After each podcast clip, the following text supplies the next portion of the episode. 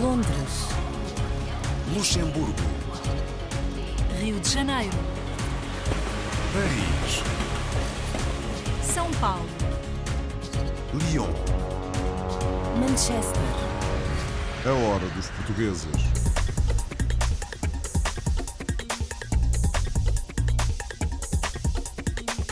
Bem-vindos à edição semanal da Hora dos Portugueses. Hoje temos construção e sindicalismo no Canadá. Vamos conhecer um empresário nos Estados Unidos que gosta de corridas de automóveis. Apresentamos o Conselho Honorário de Portugal em Toulouse. Ouvimos o podcast Mais Saúde para o Seu Filho e terminamos recordando a inesquecível Carmen Miranda. This is the last call for the 12 o'clock. A hora dos portugueses. Rio de Janeiro. Paris, Luanda. Dili. Cairo. Macau, Oslo, Kiev, Buenos Aires, Toronto, Nova York. Berlim. Canadá.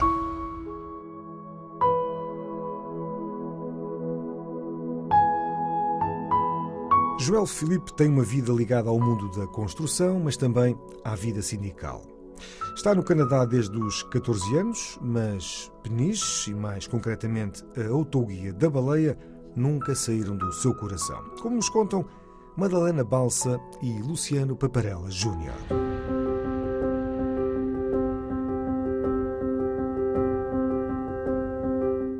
O Conselho de Peniche viu nascer Joel Filipe, mas viu-o partir ainda muito novo. Com apenas 14 anos, Joel emigrou para o Canadá. 14 anos, eh, nunca eh, pensava que realmente vinha para este país, como acabei por vir. Eh, tínhamos amigos, tínhamos acabado escola há poucos anos. A escola, eu, eu, eu eh, findei a escola primária e tirei o exame de admissão para seguir se pudesse, mas como as, as eh, as circunstâncias na altura não davam, portanto nós trabalhávamos, não havia tempo ir para a escola, como diz o outro. Ah, e depois foi ah, mais tarde, naquelas alturas, com aquelas idades, nós nem raciocinamos bem. O sacrifício foi do, do pensamento dos meus pais na altura, porque era, era no tempo ainda da, era Salazar, Marcelo Caetano, aonde se passasse dos 14 anos, obrigatoriamente teria que estar já debaixo ah, da era militar e nunca mais conseguia sair de Portugal ah, legalmente.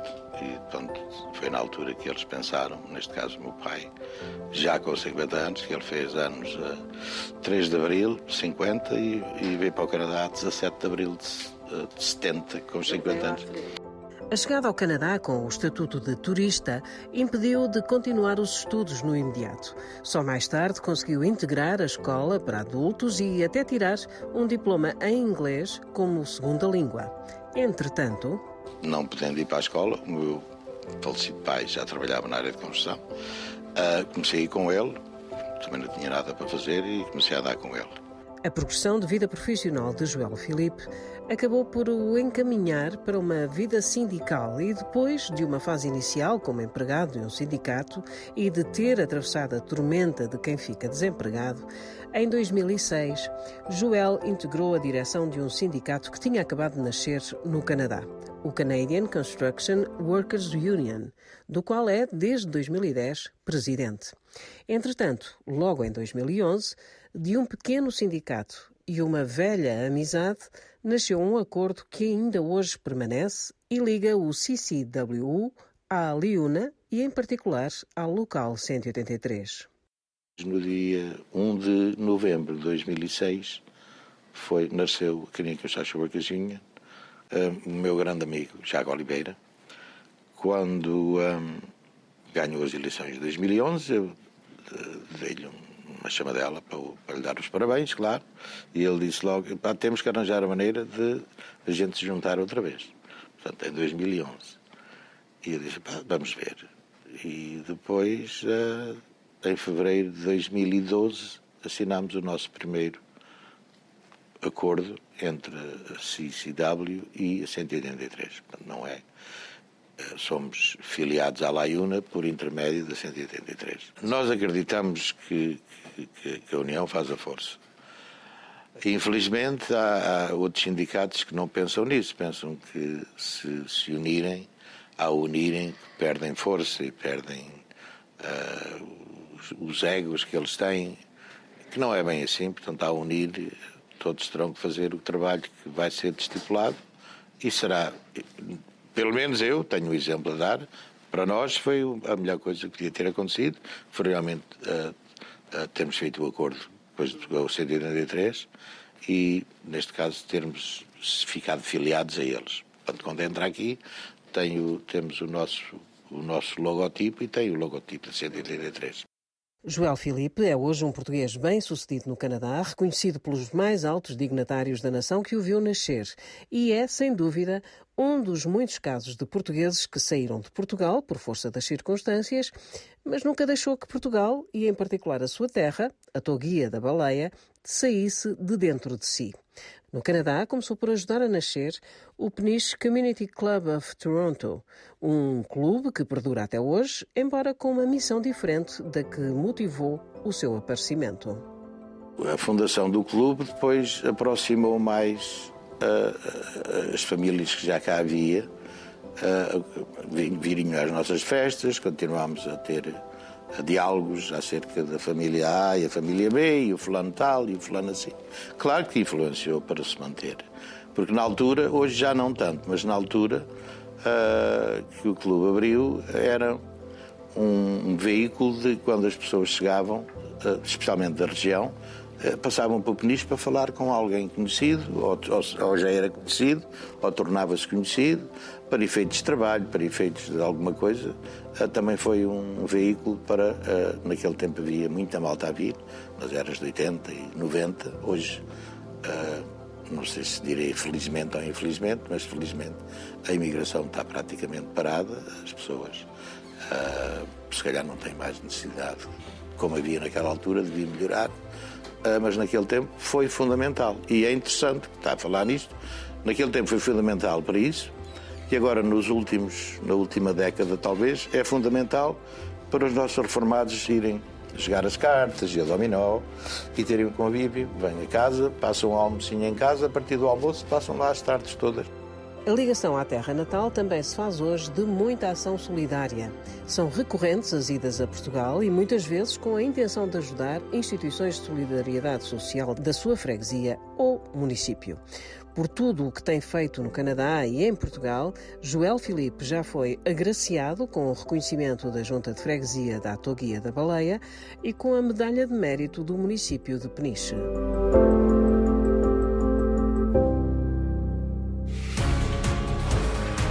Estados Unidos.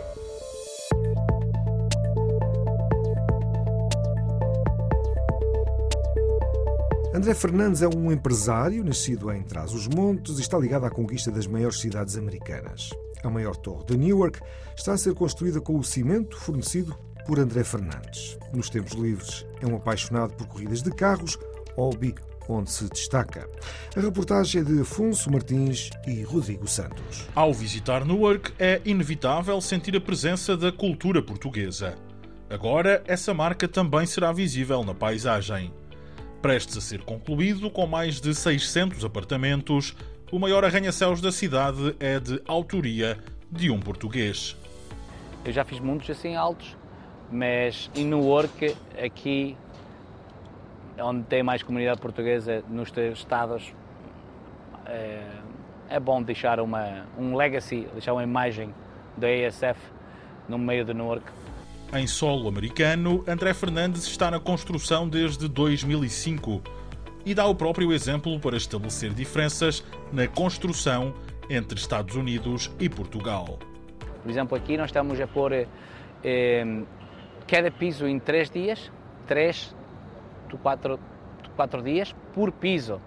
Eh, eu acho que em Portugal eh, ninguém, ninguém, não vejo empresas a, a fazer um piso em três dias eu acho que ou não há necessidade ou a mentalidade das pessoas não está desenhada para, para produção. Além do sucesso na construção, este empresário de Vila Real também se dedica à velocidade e tem como hobby as corridas de automóveis. Iniciei há dois anos atrás, comprei um Ferrari Challenge em auction e, e, e comecei a pôr together o plano para desfrutar uns fins de semana em condições. O empresário barra piloto conduz um Ferrari em campeonatos privados disputados entre Europa e Estados Unidos. Na sua categoria, André Fernandes é líder. Eu faço o Porsche Sprint Challenge Iberia e hum, depende, depende das vezes, às vezes vou Watkins Glen ou já tentei fazer diferentes corridas aqui, mas por agora gosto aqui do clube, tem muito bons carros, tem, o pessoal trata muito bem as pessoas e é, sinto-me bem aqui, por isso aqui faço, estou aqui sempre duas vezes por, por mês, estou aqui sempre. Por concretizar está o sonho de correr em Vila Real. Nunca corri em Vila Real, sou de Vila Real e, e quero fazer Vila Real para o próximo ano. É a minha, a minha primeira a minha primeiro sonho que tenho que cumprir a fazer Vila Real. Né? Tenho que fazer porque até vi o em este ano e fiquei surpreendido como que os vilarrealenses levam tão a sério as corridas. Para mim, fiquei admirado porque vou correr a Portimão, vou correr a Estoril, vamos correr a Jerez, mas Vila Real é, é química e, as pessoas e tudo, fiquei surpreendido, assim, fiquei a pensar assim, porque é que eu não, porque é que eu não fui? O gosto pela velocidade é tanto que André consegue até encontrar semelhanças entre as corridas e a construção. É a mesma coisa. É, tem que estar, levar muito a sério, tem que se focar muito para estar em primeiro. É, e na minha, no meu ramo é igual. Há tanta, tanta concorrência no que eu faço, de portugueses também, que é complicado. Hum? Mas tento ser o melhor, tentar ter o melhor equipamento, tentar eh, ter o melhor pessoal, tentar ter os melhores seguros e, e, e tentar fazer o trabalho com que ser o melhor é como aqui exatamente igual. Ao olhar o futuro do setor, o empresário vê tempos de desaceleração no horizonte. A mim está-me a custar 35% mais custo do que era 2021. O mesmo trabalho. É, por isso, alguma coisa tem que passar, é, porque a inflation, a inflação é, está fora de, fora de normal aqui.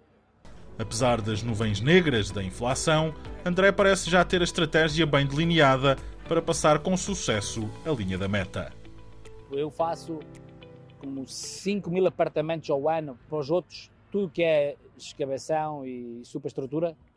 É uma coisa assim fora de normal. Nós, por ano, estamos como a gastar 30 mil toneladas de ferro e como 300 mil metros cúbicos de cimento. É, mas estou a tentar continuar a, empresa ESF a fazer mais para mim, desviá-la para fazer mais os meus trabalhos, os meus próprios developers, os meus próprios terrenos e tentar fazer menos para os outros.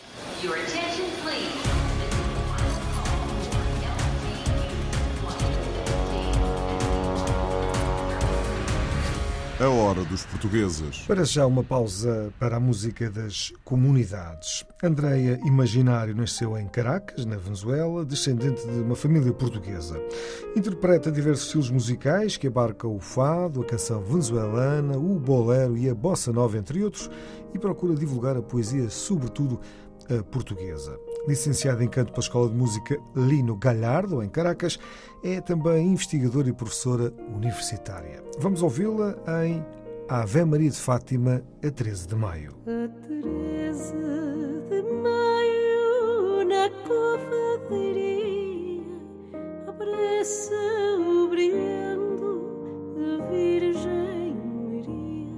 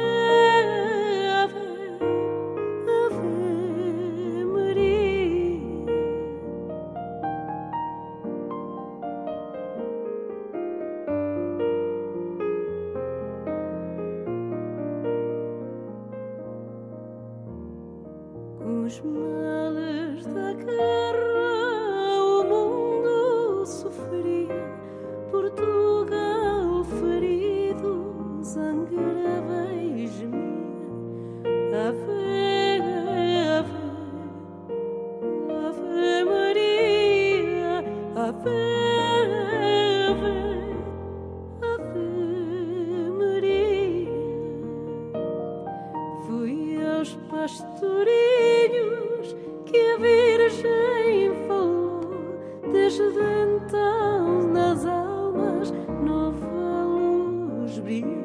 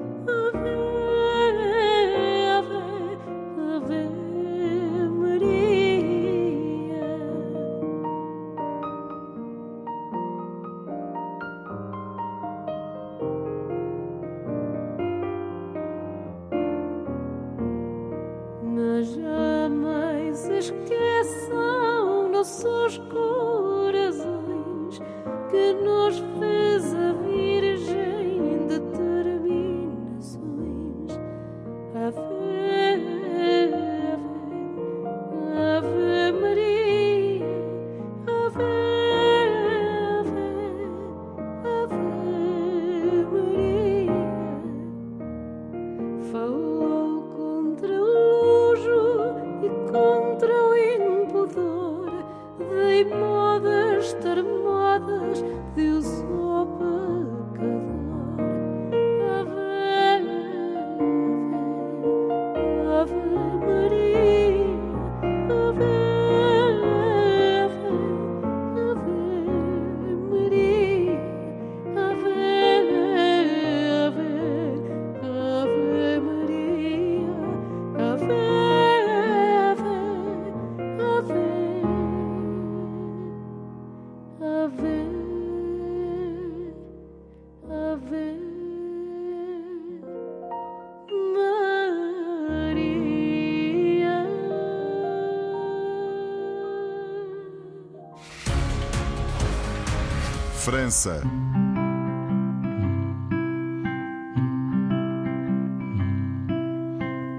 São inúmeros os exemplos de portugueses que cresceram o pulso no estrangeiro.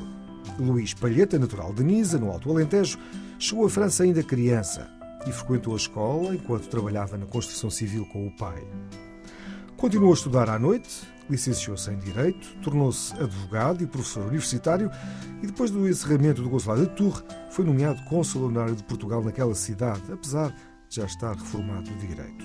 Um trabalho, na hora dos portugueses, assinado por Carlos Pereira. Estamos na cidade de Tours, uma cidade no centro da França com cerca de 136 mil habitantes.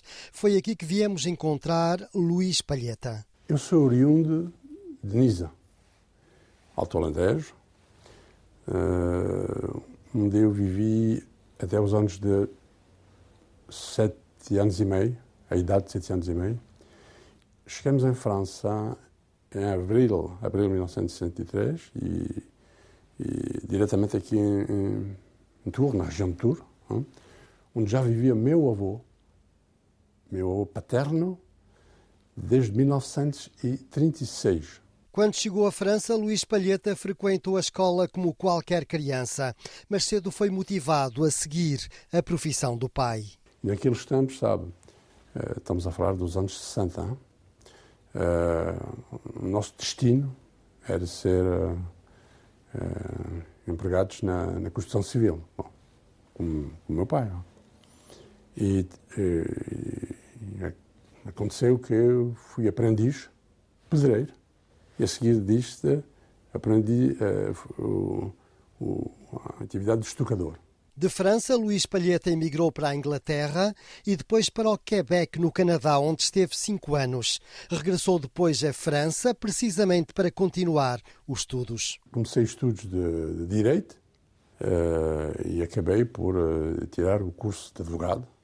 Fui advogado de 34 anos. Hum? Uh, também fui, tive a sorte que a Universidade de Tours faça confiança e, e me pedir, pedir de uh, dar aulas nessa universidade em direito laboral. Durante 34 anos, Luís Palheta exerceu a profissão de advogado e, quando o Consulado de Portugal em Tours foi encerrado, mobilizou-se contra o encerramento do posto. Portugal decidiu então abrir um consulado honorário naquela cidade e Luís Palheta assumiu desde logo o cargo de cônsul honorário de Portugal em Tours. Eu fiz isso com toda a franqueza porque já não suportava, especialmente, de ver os nossos idosos irem a Paris para fazer a papelada, etc, etc. Eu achei que uma coisa que não, não, não podia continuar. Tínhamos de fazer qualquer coisa. Bom, o que eu fiz é pouco. Mas, bom, serviu. Agora, tudo se pode fazer aqui em Tours e é, uma, e é um conforto enorme. Ah, era, era isso o meu objetivo. O Consulado Honorário de Portugal em Tours tem seis funcionários e depende do Consulado-Geral em Paris. Aqui pratica-se todos os atos, como qualquer outro posto consular, e ainda faz serviço de back-office do Consulado de Paris. O que me é pedido é de uh, estar de maneira permanente em ligação com as autoridades francesas e também impulsar as relações económicas, culturais, portanto, eh, entre os dois países. Eh, eu tenho, por exemplo, eh, contribuído, modestamente, mas contribuí à instalação de uma empresa francesa em Portugal, nomeadamente em Évora, onde agora trabalham 400 portugueses. Apesar de praticamente sempre ter morado em França, Luís Palheta nunca deixou de manter ligações com Portugal e continua a fazer conferências sobre o país para um público essencialmente francês.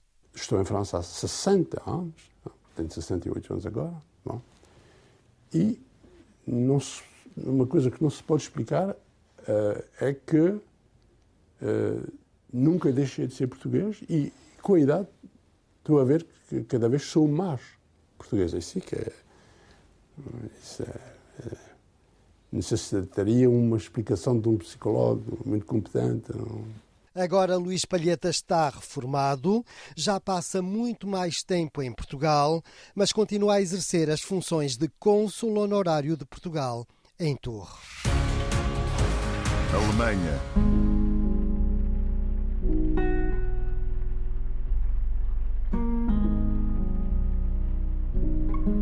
Vítor Paixão Gatinho é pediatra e é conhecido como Kids Doc nas redes sociais, onde dá informações sobre diversos temas relacionados com a saúde infantil. Quase 600 mil pessoas seguem os seus conselhos no Instagram, com informações técnicas e uma pitada de humor. O seu podcast Mais Saúde para o Seu Filho é também um sucesso e foi distinguido pelo governo alemão. O pediatra exerce em Frankfurt, onde nasceu, é luso-descendente, apaixonado por Beja, de onde são oriundos os seus pais. Vamos conhecê-lo com Marisa Fernandes e Oliver Kloppenberg. Vítor Paixão Gatinho é especialista em medicina pediátrica e juvenil em Frankfurt, cidade onde nasceu e quase sempre viveu. Filho de imigrantes portugueses, naturais de Beja, o luso-descendente sempre se enamorou por Portugal e pela terra dos seus pais. Tenho 41 anos, nasci cá na Alemanha, em Frankfurt. Os meus pais são imigrantes de, do Alentejo, Beja, às vezes nota-se no meu sotaque, que é mais alentejano. Um, e sou típico filho de imigrantes portugueses, todos os anos no verão a Portugal. E mesmo agora, como adulto, com a minha família, tenho três filhos e a minha esposa, vamos todos os anos a Portugal. E, e tenho a minha família espalhada por Portugal, mais no Alentejo e no Algarve. É por isso a ligação é muito grande e já pensamos assim, ah, ir para Portugal viver lá. Um, já, por isso, todas as possibilidades estão abertas, ainda não sabemos, mas um, essa ligação sempre foi. Olá, estou. Quem fala? Vítor Gatinho formou-se na Universidade Alemã de Mainz e estagiou na Suíça. Desde 2009 trabalha como pediatra e é conhecido nas redes sociais como kids.doc, onde dá informações sobre os mais diversos temas relacionados com a saúde infantil. A ideia surgiu no início da pandemia e atualmente tem mais de meio milhão de seguidores no Instagram. Com uma pitada de humor, o objetivo é educar e consciencializar pais e cuidadores. Foi há dois anos que um, surgiu essa, essa, ideia do Instagram. Foi mais, primeiro foi o TikTok, foi durante quando a pandemia começou, uh, não havia muitos projetos que uma pessoa podia fazer fora de casa. E depois vi assim no TikTok, havia assim médicos americanos que faziam assim educação para os pais ou assim para, para pessoas. E depois eu pensei assim, olha, também podia fazer isso. E comecei e depois passei para o Instagram e depois começou realmente, uh, explodiu. uh, comecei com 129 um, seguidores, que eram minha, os meus familiares, depois agora uh, temos 600 mil. Um, isso realmente é uh, uau.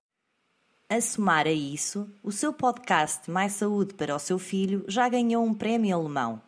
Além disso, o pediatra publicou no início de outubro de 2022 o seu primeiro livro sobre saúde infantil, com mais de 500 perguntas e respostas.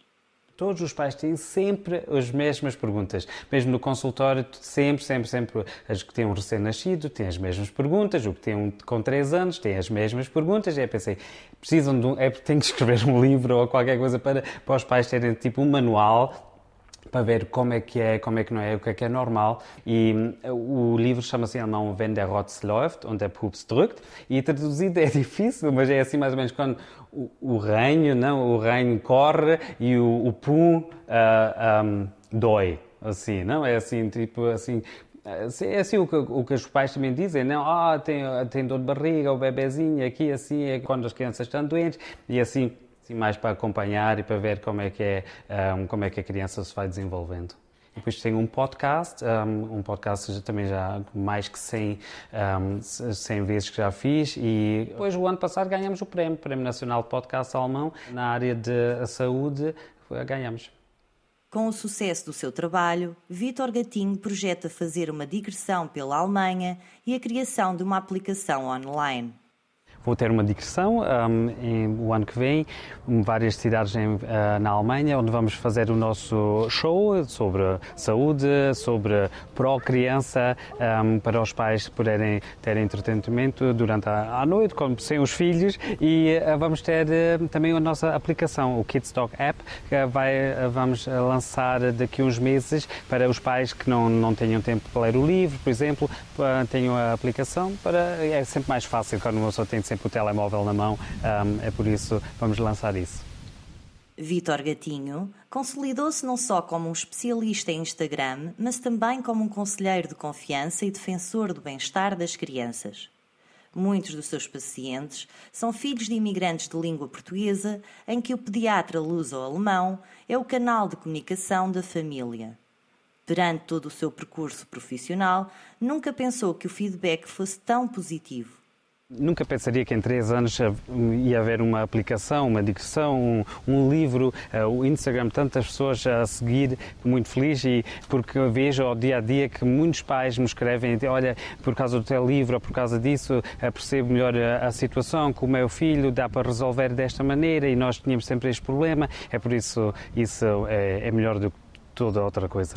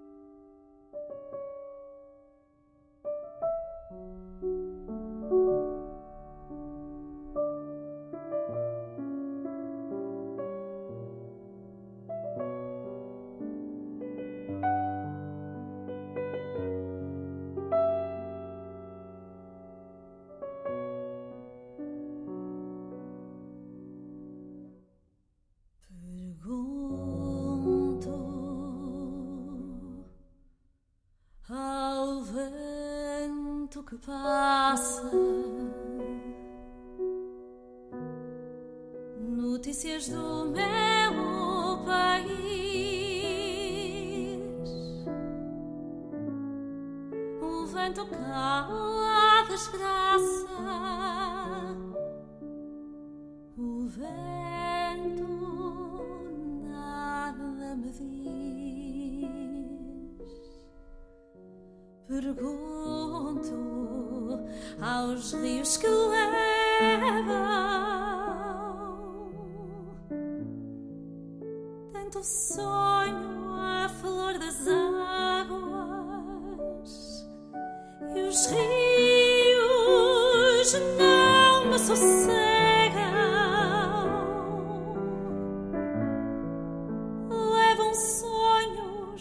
deixam mágoas, levam sonhos deixam mágoas,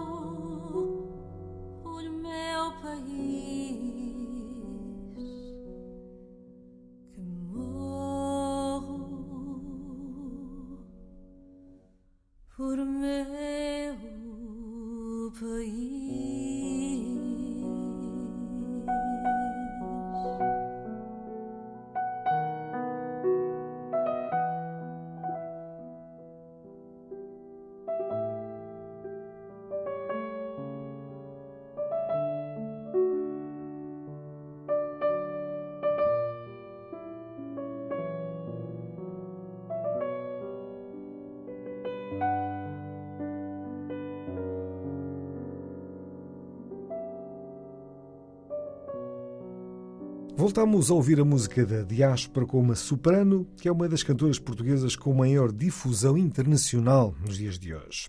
É natural de Coimbra, brilhou no Fantasma de Ópera, em Londres, e aqui ouvimos-la em Trova do Vento que Passa, de Alain Humã, com o poema de Manuel Alegre. Estamos a falar da cantora Lara Martins.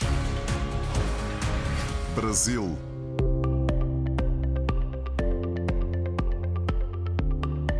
Viajamos agora até ao Brasil, onde uma portuguesa cresceu e se tornou na primeira grande artista universal a falar português. Carmen Miranda, nascida em Marco de Canaveses, rumou às terras de Vera Cruz ainda muito nova, mas nunca ignorou as suas raízes lusitanas. Há quem defenda que o seu sucesso na carreira na Broadway e em Hollywood se deveu ao sotaque português que manteve para acompanhar os ritmos dos sambas e das marchas de carnaval. Atribuem-lhe a invenção dos sapatos de plataforma. O museu dedicado a ela no Rio de Janeiro esteve fechado para reforma, agora reabriu e mostra um acervo incrível. Histórias curiosas acerca da atriz que ficou conhecida como a Pequena Notável. A última história do dia com Carmen Célia, Luís Gonzaga e Tasso Dourado.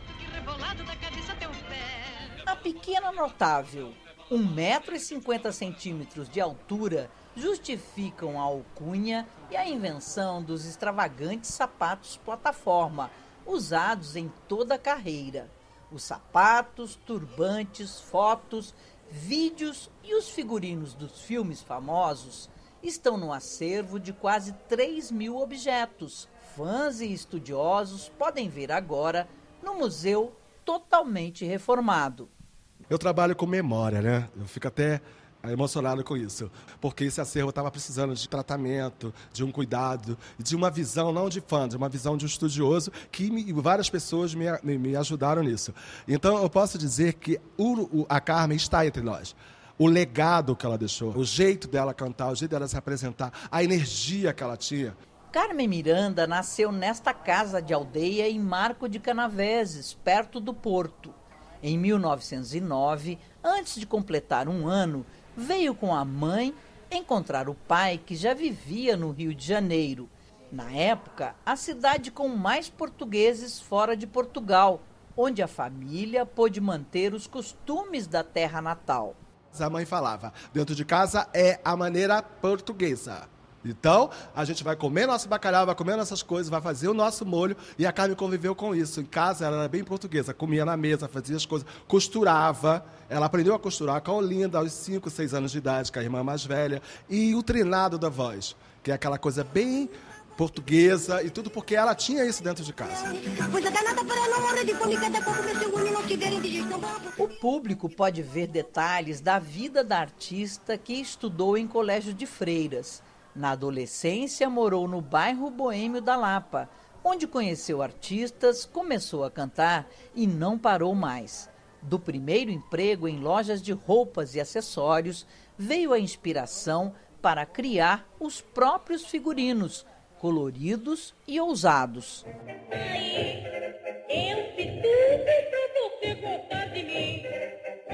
A música Taí foi o primeiro grande sucesso. E em alguns anos, Carmen passou dos shows no Cassino da Urca, com os músicos do Bando da Lua, para o auge da fama.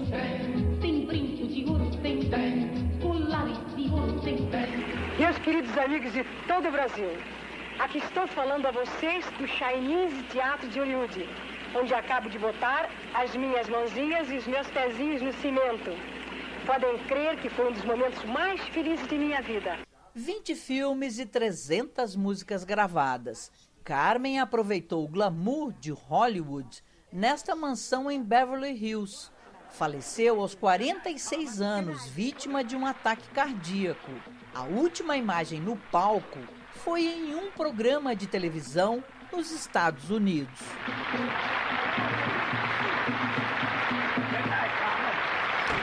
Memória de Carmen Miranda é constantemente revivida por grandes artistas brasileiros. A cantora Rosemary a considera inigualável. Essa mulher que fazia suas próprias roupas, né? cheia de vida, atriz, dançava, cantava. Maravilhosa. Espero que ela esteja num lugar muito lindo junto de Deus. Festejada pelos artistas e imortalizada no Museu Carioca, Carmen Miranda também ganhou este ano uma exposição nesta Casa de Cultura na região do Porto. A sobrinha de Carmen agradece pelo acervo recuperado no Brasil e a homenagem feita à tia famosa na terra natal. Eu acho maravilhoso, maravilhoso, porque afinal é, é lá, né? A semente, é, ela nasceu em Portugal. Outra vez aqui, o tico-tico tá comendo meu fubá. Se o tico-tico tem, tem que se alimentar, que vai comer umas minhocas.